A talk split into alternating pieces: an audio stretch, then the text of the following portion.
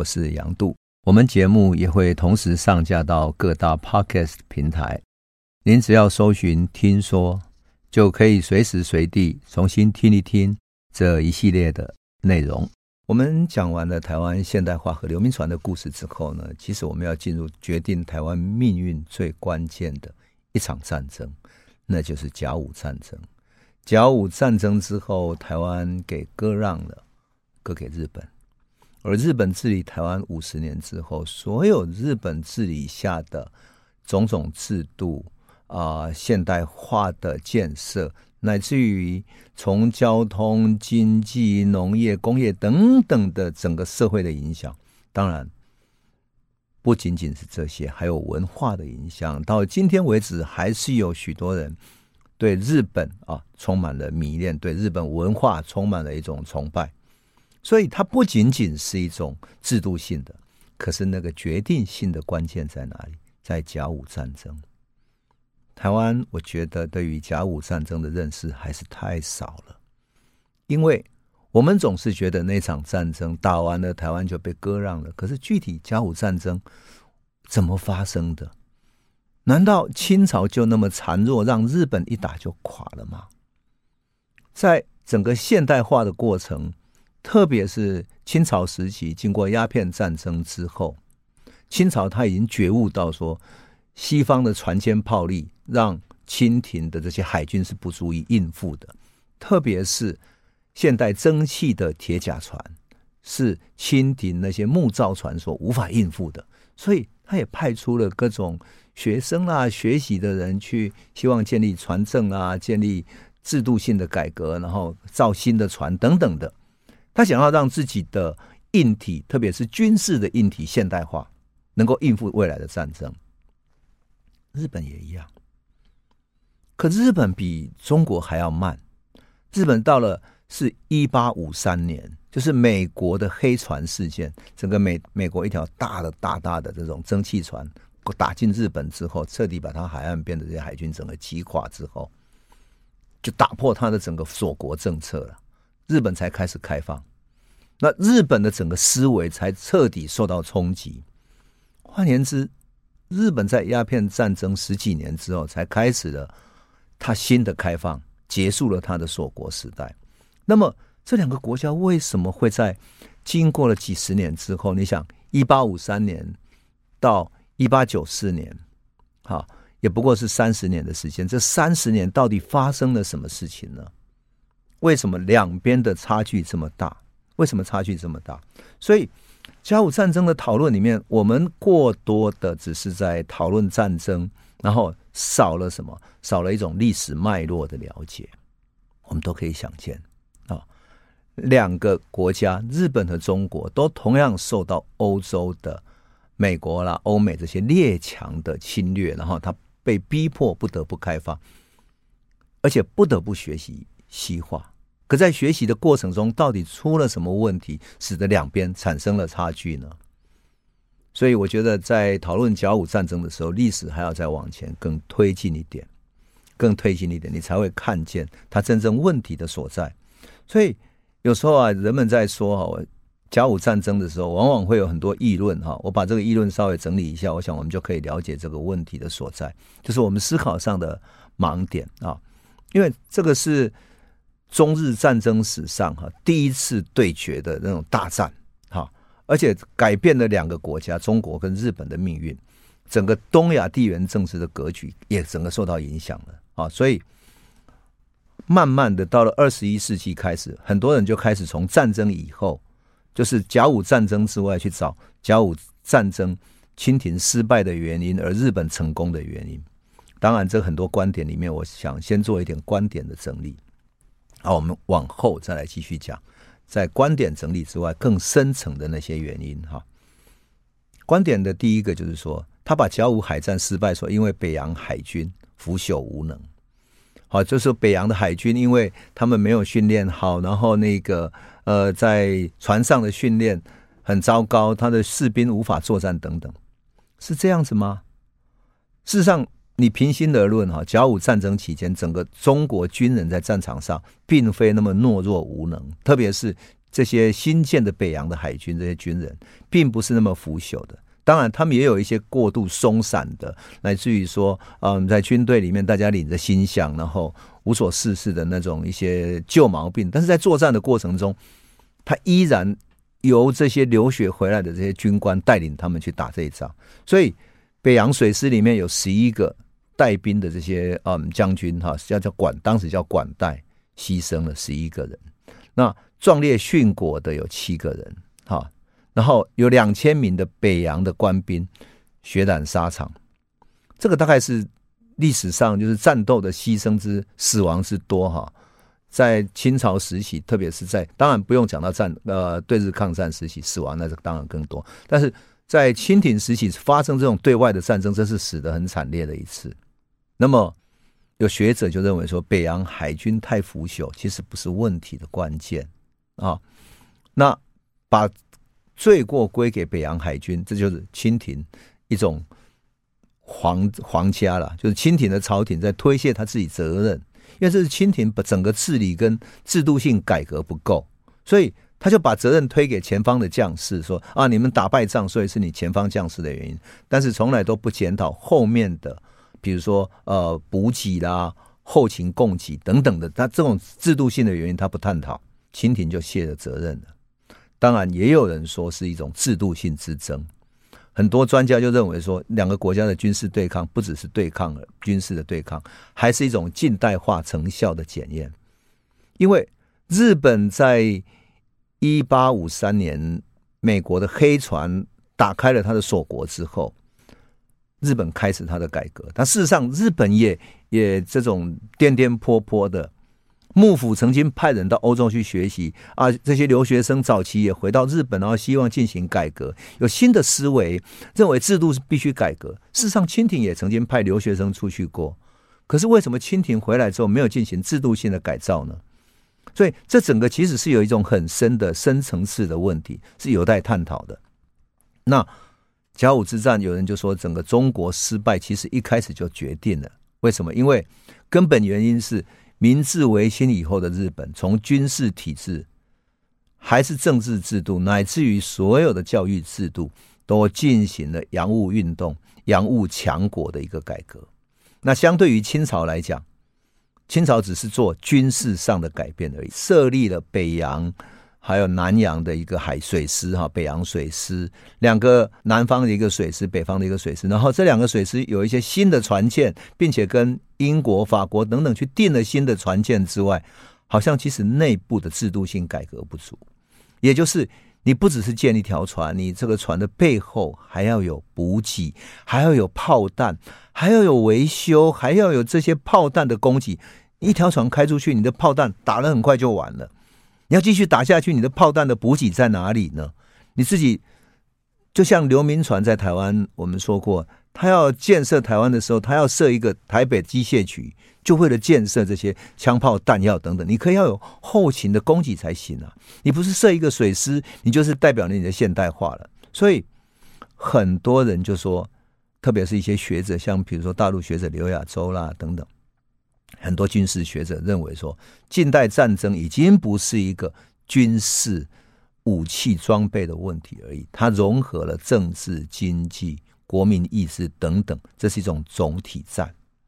那清廷在近代化改革里面，它的进程非常的迟缓，一会儿，特别是那个时候是已经慈禧太后当政了啊，而力图改革的光绪皇帝事实上没有掌权，没有掌权，所以。整个上层的政策思维还是非常老旧的，那么上下之间种种区隔特别明显。为什么？因为上层被部分的宦官啊，或者部分的保守官僚给包围住了。特别是清朝统治的中国，还出现了一个问题是，朝廷是满族人，而在具体应对海洋的。都是汉人，特别是中国的南方，中国的南方，广东、福建，乃至于在北方的天津等等，都是汉人在应付的。事实上，满族的人基本上是一个草原民族，他是一个草原防御、草原战争的思考，所以对海洋的战争他是陌生的。对海洋怎么筹备起来，进行海洋战争，对于海军怎么建设，然后怎么筹划等等，他是陌生的。因此，很多应该有的改革、应该有的建设呈上去，中央必须拨款下来，往往出现问题。所以到最后，他什么？他并没有进行军事的制度的改革，反而只是什么？只重视了武器设备。这第一个问题。第二个，他没有重视教育。整个清朝的官僚体系依然是靠科举制度，而科举所阅读的书籍、所习得的知识，依然是传统的那些儒家四书五经等等。他没有采取对于现代的语文、技术、科技啊、算术、历史、地理等等这方面是没有的。没有这样的知识的官僚，怎么去指挥现代战争的战场呢？而这些官僚。未来会变成指这些战长最高层的指挥，这才是最大的问题啊！换言之，是这些老的科举出来的官僚在指挥的战场，然后包括了战场的军事动员、后勤技术等等。你想，这种差距是多么大？换言之，如果说日本因为它小，它整个明治维新现代化更快的话，可是清朝是旧的，没有办法的。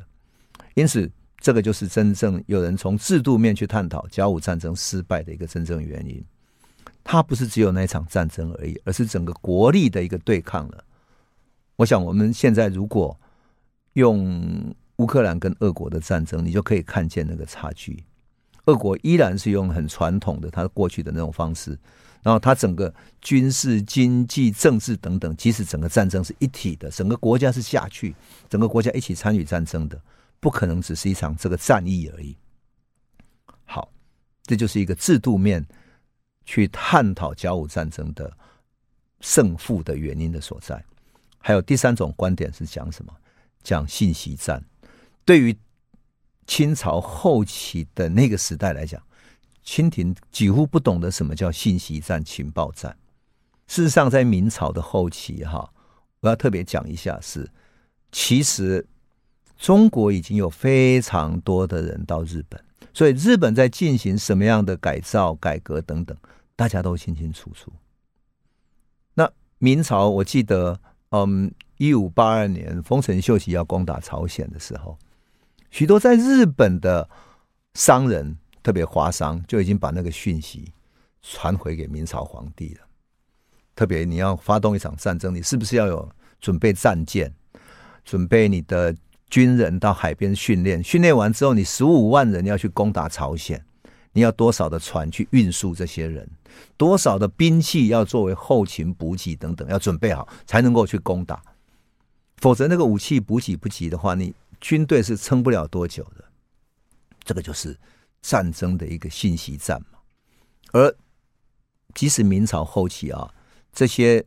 华商都已经把讯息传回到明朝，也就是他把情报传回来。可是，在清朝时期，甲午战争时期，那两边情报的差距实在特别大。进入二十一世纪以来，有一些学者就在这个讯息战上面啊，特别是呃，在甲午战争找到这种信息战的差别，这种两边的差异，就是清朝跟日本的差异哈。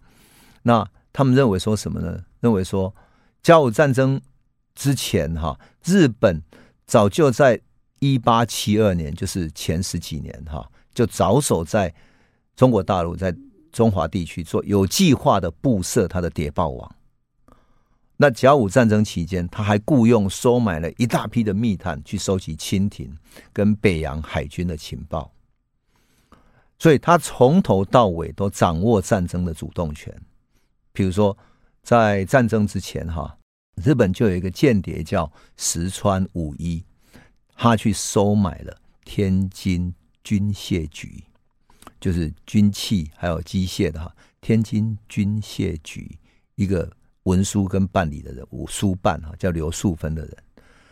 他收买他之后呢，获得北洋各个军各个营有多少枪炮、刀、矛、火药、子弹等等，他的数目清册。因为这个书办负责文书腾清的，这个謄清的文书要往上报上去，呈报给上级，你有多少武器的？好，这个书办把这个清册泄露给人家了，嗯，出卖了。所以日本军队对于北洋海军的情况完全了如指掌，而且在比如说大东沟海战里面，哈，他还什么呢？很顺利的窃取了清朝军队准备征兵朝鲜。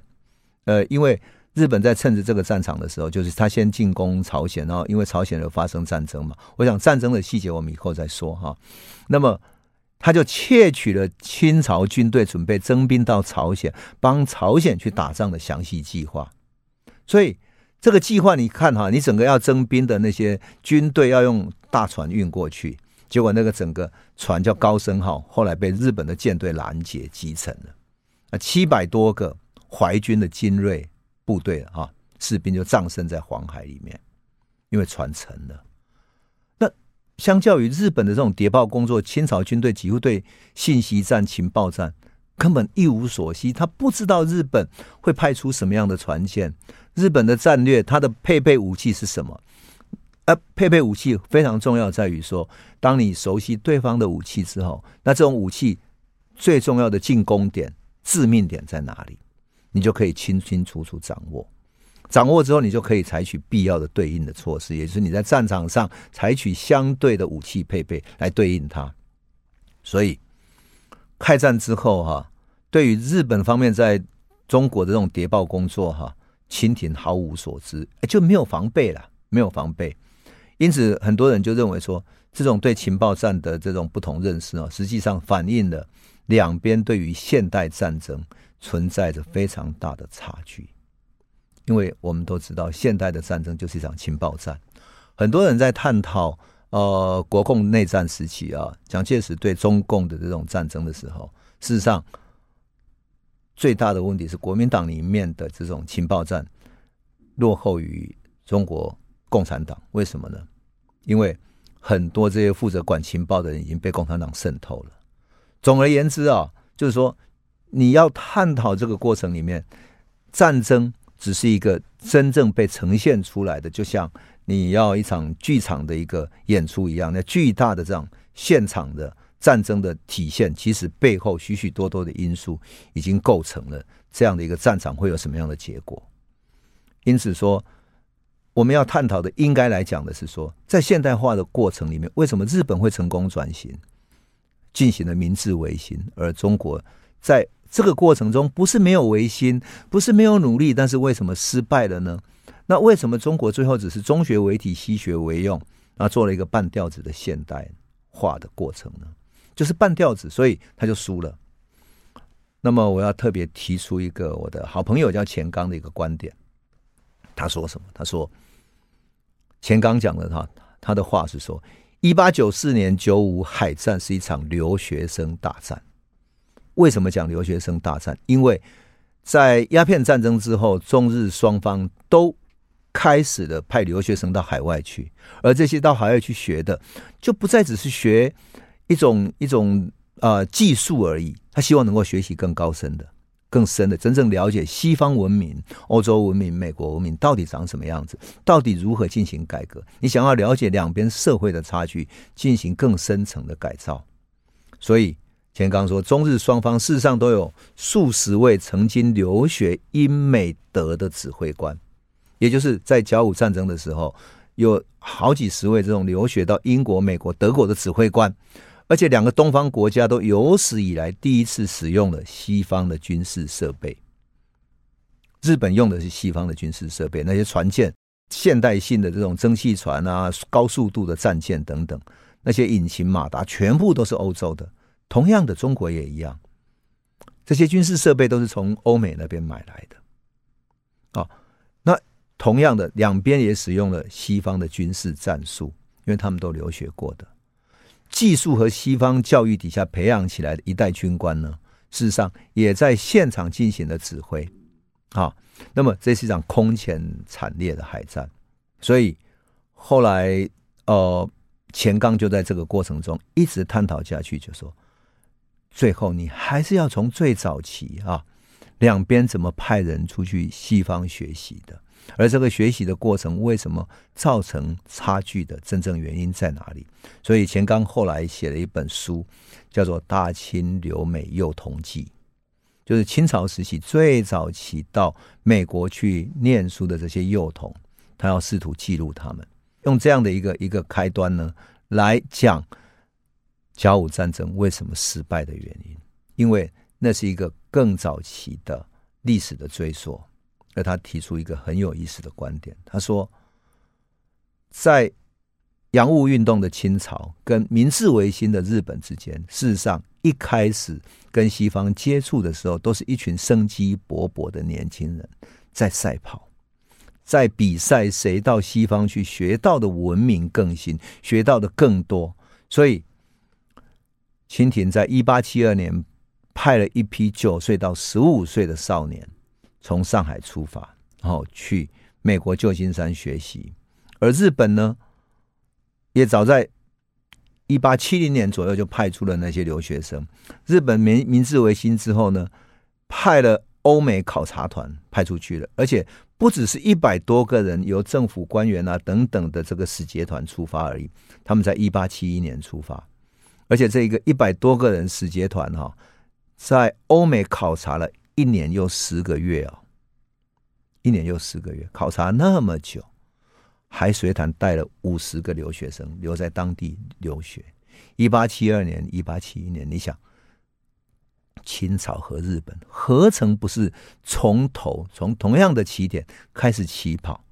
事实上，这个就是整个历史最关键的所在。开始起跑的，想要学习西方的，为什么最后跑出不同的结果？那这个过程，我想我们先休息一下，回头再来继续诉说喽。欢迎回到九八新闻台《世界一把抓》，我是杨度。我们讲到，嗯，中国和日本哈有第一代的留学生，那么中国第一代的小留学生到哪里去的呢？现在啊，每年呢有那么多的人哈，外国留学生在美国留学，呃，按照统计哈。二零一九年到二零二零学年度，外国学生在美国留学的人数，中国大陆是三十七万两千多人，那印度是十九万，台湾大概两万三千人。可是如果回到一八四七年，也就是鸦片战争刚结束的那个年代，你们猜猜看，中国在美国的留学生有多少人？没有错，只有一个人。那个人就是第一代的第一个留学生，叫荣闳。那荣闳是怎么到美国去的呢？他说起来是很偶然的，因为他生长在广东省香山县，也就是孙中山的同乡。那这里呢，因为临近葡萄牙的殖民地澳门啊，澳门呢，我们都知道，从一五五三年葡萄牙到澳门来租借这个地方当他的一个呃小小的商港之后，就一直跟葡萄牙有很深的关系。葡萄牙跟明朝政府交一点税金之后，就长期租借下来，租到一九九九年。所以，荣闳出生在香山县的那个地方，其实距离澳门很近。当然，澳门也影响到影响历史最深的一个人，因为。影响历史最深的郑芝龙，就是从澳门出发到日本去，最后成为一个巨大的海商，然后又变成海盗，最后又成为大的海防将军，对抗荷兰，打了一场最大的战争，在一六三三年，终于迎来了把荷兰打垮之后，终于迎来了几百年、两百多年的东亚的海上和平。这个也是从澳门出发。好，荣闳就在。广东香山县出生的，一八三五年，荣闳七岁的时候，他跟他父亲到了澳门。他不是家里最大的孩子，可是父亲为什么送他进去德国跟英国传教士办的学校？这真的是非常有趣。因为当时绝大部分中国人，他如果要求取功名、求取前途的话，应该是要去科举考试，然后进入官场。这才是有他的前途的。可是，哎，他爸爸居然带他到德国跟英国传教士办的学校。那个学校是谁办？是一个传教士叫布朗。所以他父亲带他去的时候，据呃荣闳在他的回忆录说，他看到那个布朗夫人他办的那个学校，看到布朗夫人长得那个老外的外国女人的样子，他吓得都到他爸爸后面，不晓得该怎么办才好。后来他爸爸就让他留在那里读书。或许哈，或许他的父亲希望他学的外文，那未来可以在澳门这个地方试着跟老外做一些生意啊，取得他自己未来的前途。这样可能是他的考虑的所在。就这样子，他在那里读书，读了几年之后，到了一八四六年的时候，他的老布朗老师突然宣布他要回国，回美国了。那为了表示对这所学校的感情，他说：“我可以带几个学生到美国去读书。”结果，荣鸿是第一个站起来表示他愿意去的。所以，一八四七年的时候，他坐了轮船到纽约了。另外两个学生也去了，但是都是有始无终，只是有开头，没有把书念完。那荣鸿很聪明哈，外文很好，所以他在蒙森学校完成了他的大学预预科预科，然后一八五零年就进了耶鲁大学，一八五四年以有史以来第一个毕业于美国第一流大学的中国学生这样的资历完成了他的学业，从耶鲁大学毕业了啊，那么也得到文学的学士。一八零九年的时候，荣宏出版他的自己的自传，他才把这个整个故事写出来哈。他讲的很有意思。他说他在大学的阶段里面啊，他故乡可悲的境况常常出现在他的脑海。他到美国之后，远涉重洋进去之后，他学习西洋的生活，穿着他们学校的衣服，然后开始在美国运动。他勤奋克己，想要达到什么目的呢？他一直在问说：“我到到这里来是为了什么意义呢？”所以他最后觉得。他一定要把他所学的用在什么地方才可以，所以他大学结束之前，他已经计划好他未来想要做的事情。他希望使中国下一辈子的人享受到跟他一样的教育，通过西方的教育，使中国得以复兴，变成一个开明富强的国家。我看到他的这些书以及他这些段落的时候，我常常受到感动。为什么？那个就是在。十九世纪后期，哈，中后期，从日本出去的不仅是容闳，从日本出去到欧洲留学的，都是一样的心念。他看见了一个开明富强的这些现代性的国家，他也希望他的国家能够进行现代化，变成一个开明富强的国家。日本的这些留学生是这样子，荣鸿当然是这样子，而且荣鸿还比日本他们去的更早。我记得我说过，是一八五四年黑船打开了日本之后，才结束他的锁国时代。而荣鸿在一八五四年，也就是日本打开锁国时代的隔一年，他就从大学毕业了。他已经怀着阔别七年的祖国的一种热情，哈，回到中国。他说，他一生最有意义的事情，就是要回到中国去找更多的、更厉害的人。哈，你知道那个时候从。美国回到中国要做多久的，做多多久的时间嘛？他走了一百五十四天啊，再回到香港，然后呢，他接下来就在家乡看到各种惨烈的嗯大屠杀，包括了嗯鸦片战争，乃至于两广总督叶名琛因为太平天国起义啊滥杀百姓等等的。叶名琛在太平天国起义时期啊。杀百姓，三个月之内屠杀了七万五千个人。你想，荣鸿是多么痛心？他在美国所看到的现代文明，绝对不是这样子的。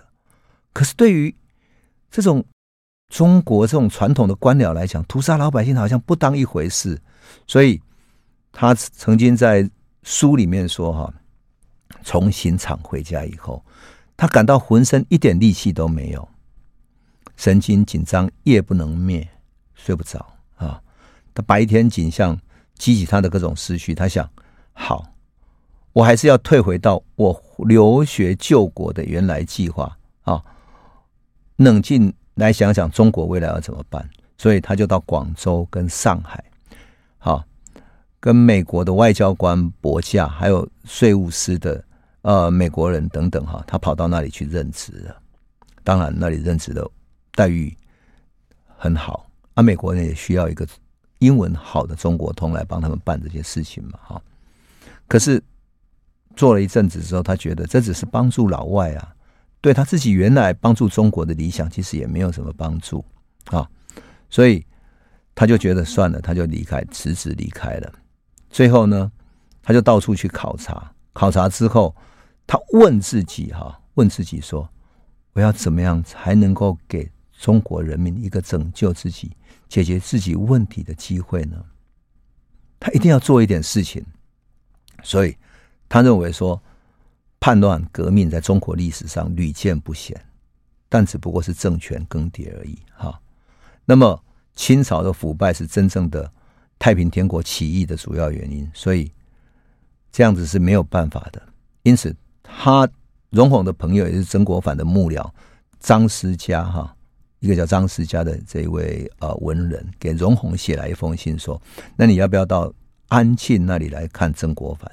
曾国藩平定了太平天国了哈，他还有一些改革的意志，所以他就去找了曾国藩。那么曾国藩计划在中国要建一个西洋机械厂。我要特别讲这一段，是因为西洋机械厂试图要用西洋机械的概念重新建一个工业化的厂房，所以。”我们要讲的是说，清廷里面不乏汉人的这些官僚想要进行现代化，从机械来开始做起。好，那么容闳的想法恰恰好不一样，他希望能够做计教育的计划、教育的改革。所以，他为了取得曾国藩的信任，说好，那我先帮你到美国去采购机器，好，然后呢，完了，我希望能够进行留学生的改造。就是能够取得更多留学生到美国去，所以他就到先是帮曾国藩到美国去采购机器，然后采购完之后他就回来了，然后在曾国藩的兵工厂里面工作。就因为这样的一个过程呢，终于容闳提出来一个留学幼童，就是让幼童到美国重新学习英语，重新学习美国的文明、现代化的文明。而这些文明的学习，不要再派派这些成年人出去了。他希望派年轻的幼童去美国学习。曾国藩同意了，于是留美幼童的计划就这样开始了。一八七零年，天津发生了教案，也就是对于基督教的攻击的案件，所以曾国藩奉调到直隶总督去了。哈，啊，在这一年冬天呢，终于批准了幼童出洋的一个计划。那开始选拔幼童。设立预备学校。一八七二年的夏天，第一批幼童三十个人横渡太平洋，踏上了留学美国的道路。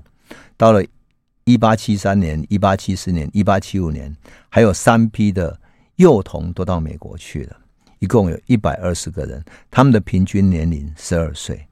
而容闳就被委派为留学生的总监，跟驻美国的副公使。所以大家都称容闳是留学生之父，就是因为这个原因。好，我们先休息一下，回头继续再来讲。欢迎回到九八新闻台《世界一把抓》，我是杨都。我们节目也会同时上架到各大 Podcast 平台，您只要搜寻“听说”，就可以随时随地重新听一听这一系列的内容。我们刚刚讲到中国第一代留学生，哈，呃。这里面，容闳作为留学生之父，带着这些年轻孩子出去哈，他看到这些孩子的变化。我也看到过啊，一部纪录片是钱刚啊，钱刚写过《大清留美幼童记》这本书啊，后来他拍了纪录片了。纪录片里面，你看到那些幼童出国时期的照片，戴着瓜皮帽，留着辫子，穿着清廷的长袍马褂。然后走出去了，到了美国之后，他寄宿在许多的州，然后在不同的学校开始学习语文，就像一个孩子这样子。他必须进入美国孩子的生活空间。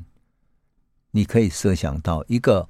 中国的孩子留着辫子啊，穿着长袍马褂，怎么在美国那种校园里面生存呢？美国校园的孩子是穿着短裤，然后穿着靴子，然后在在草地上奔跑、踢足球、运动等等的。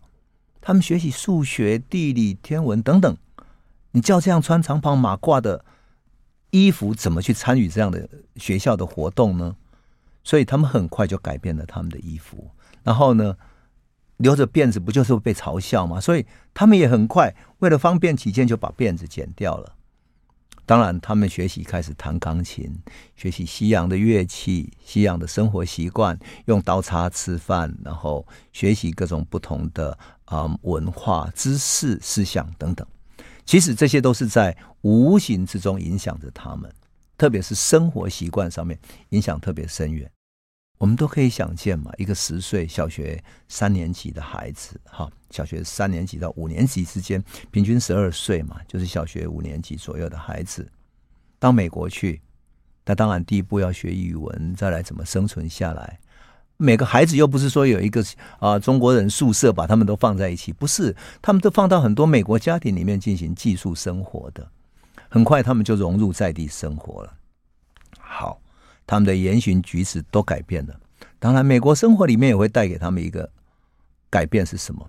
他们会习惯上教会，到周末的时候会上教会，所以他们也进入美国的教会里面去，开始学习到他们的宗教信仰等等的，所以就完全改变了。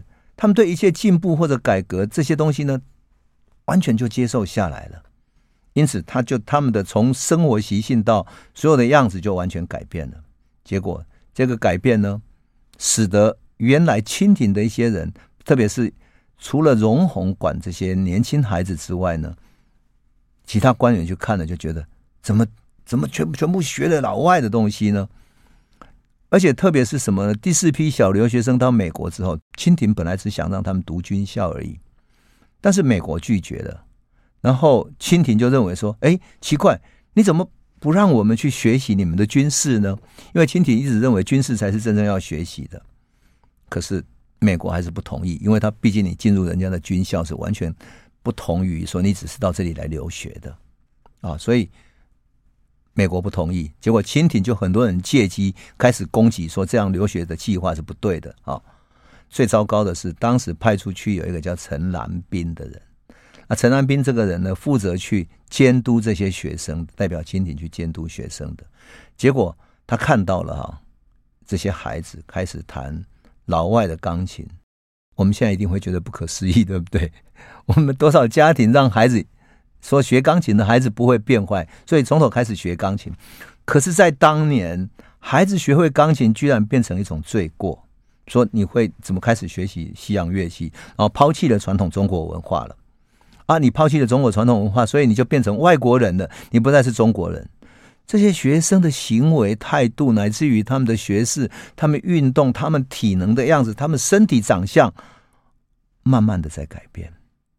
文化思维方式、言谈举止，那种西方式的思维方式完全改变了，跟他们刚刚踏上美国土地的时候是完全不同的。结果，清廷派出去的这些旧式的官员。他生来就是习惯看到那种在清朝的土地上被科举考试制度压抑下来的青春，只要背四书五经、参加科举考试这样的一种一种没有独立思想能力的年轻人，这些士人啊学子，跟你到老外那边学过知识、学过文化的人完全不同的，他们有更加的强大的活力，特别是体能运动。这是老外非常注重的。那中国传统的文人根本不注重体能，不注重运动，甚至于他们不会去打球、打网球什么，然后乃至于练军军事活动啊，练体操等等，把自己变得强壮。除了强壮之外，还要练习独立思考。这种独立思考、面对问题、思考问题、解决问题的这种 way of thinking，这是传统的中国封建教育里面所没有的。结果，陈南斌。因为这些学生的改变，就让他开始写出了很很糟糕的报告。这个报告就说，这些孩子全部受到这些影响之后，已经不再是中国人了，完全受到这些很坏的影响，等等等等的。结果就这样子，清廷决定把这些学生撤回来。这个时候，这个撤回的决定，其实对荣鸿啊费尽心力要把孩子送到国外去学习的荣鸿来讲，他实在是很舍不得，因为有人，你想。从一八七二年送出去到一八八一年，已经九年了。当年十二岁的孩子也该念到大学，或者有的正在念大学啊。那那时候已经差不多九年之后嘛，已经大概二十一岁了，正在念大学的，大学都还没有毕业，你就这样半途把他调回去，多可惜啊！那何况还有很多年轻的孩子正在高中、正在上大学等等，就这样子整个调回去啊，所有的知识学到半途。特别是这个时候的学生里面有很多学什么？学科技、学机械的啊，学地理等等的，就是这些知识什么就这样中断了，多可惜。所以荣鸿就费尽心机想要拜托他们留留下来，但是没有用，这样好，他们仍然被迫返回返回清廷了，很可惜。可是终究这些幼童已经上到大学，所以。在留美的过程中，还学到了不少的现代性的知识，比如说后来非常有名的铁路之父詹天佑，就是留美的学生。民国第一任的国务总理唐绍仪也是留美的学生。北洋大学的创始人叫蔡绍基，也是。还有呢，还有清华大学的校长唐国安，也都是。所以很多人、啊、都会在这里面看到说啊，为什么会你知道吗？就是多么可惜呀、你这些学生出去的，为什么不让他好好学？学会了之后，不仅仅带回来知识，还可以带回来制度。又是怎么怎么改造中国的制度，让他的教育制度更活泼，更适合学生的独立思考，更能够激发学生的创造力。也就是说，能不能改变中国的制度呢？事实上，我必须讲，日本派出去的留学生里面，跟中国的留学生一样，一模一样。中间有一个叫森有礼的这个人，这个留学生是被日本的嗯长州藩，就是日本还有很多藩主，那时候还是幕府时代，派出去到欧洲去留学，到英国留学。他学物理学、科技学、嗯机械等等的。可他后来发现说，不仅仅是这样，你还要有。好的教育制度才能够改变，所以他回到日本之后，不仅仅是教授这些知识，然后成为这些知识、这些专业上的顾问啊，或者建造者等等的，他还希望改变日本制度，所以他帮日本设立了一套新的教育制度，从小学到中学等等，他慢慢设立这些教育制度，就改变日本原来的教育。你想，那是多么重要的建设！多么重要的思想上的改变，制度性的设计，才是真正根本性的改变。可惜的就是，这些留学生本来所学习的，主要都还是科技的、机械的这些知识、军事的这些知识，可是就半途被拉回来了。而更麻烦的在于说，拉回来他们的力量，也就是影响他们生命的力量，是最保守的。最不想改变的清廷的上阶层，而清廷的上阶层是谁呢？就是满族，就是骑马的民族，也就是对于西方文化、对于海洋文明、对于带来冲击的海洋文明最缺乏了解的陆地文明，骑马民族的思维方式。所以，这些孩子在海外，在海洋文明里面所学习到的新的开放的思维、独立的思想。回到中国一无所用，他们只好从头开始。所以我就说哈，看到这一段，我们就会想起说，为什么甲午战争失败？或者说，你不能只讲甲午战争，你必须回到更远的地方去，去看见，当我们在西化的过程中，为什么一个年轻的孩子，我们都同样把孩子送出去。清朝送出去的孩子跟日本送出去的年轻的孩子，他们学到的文明跟思维方式其实没有两样，他们希望改造的思想也没有两样。可是为什么结果最后会不同呢？这个就是清廷跟日本真的是两国有许多体制性的、环境的，乃至于结构性的原因。而这个原因其实还有待我们更深层去探讨，然后我们才会看见甲午战争最后为什么会是那样的一个结果。我想，我们今天先谈到这里。我想，我们的朋友如果有兴趣的话，哈，可以去找荣鸿的那一本书来看，哈，你会看见当年一个知识分子怀着深深的热情，想要改造中国，然后他想要从下一代的孩子开始，从下一代的孩子开始去改造我们的未来，这是每一代每一代的父母的希望的所在吧？这也就是我们共同的愿望，不是吗？好，我们今天就先讲到这里了，谢谢。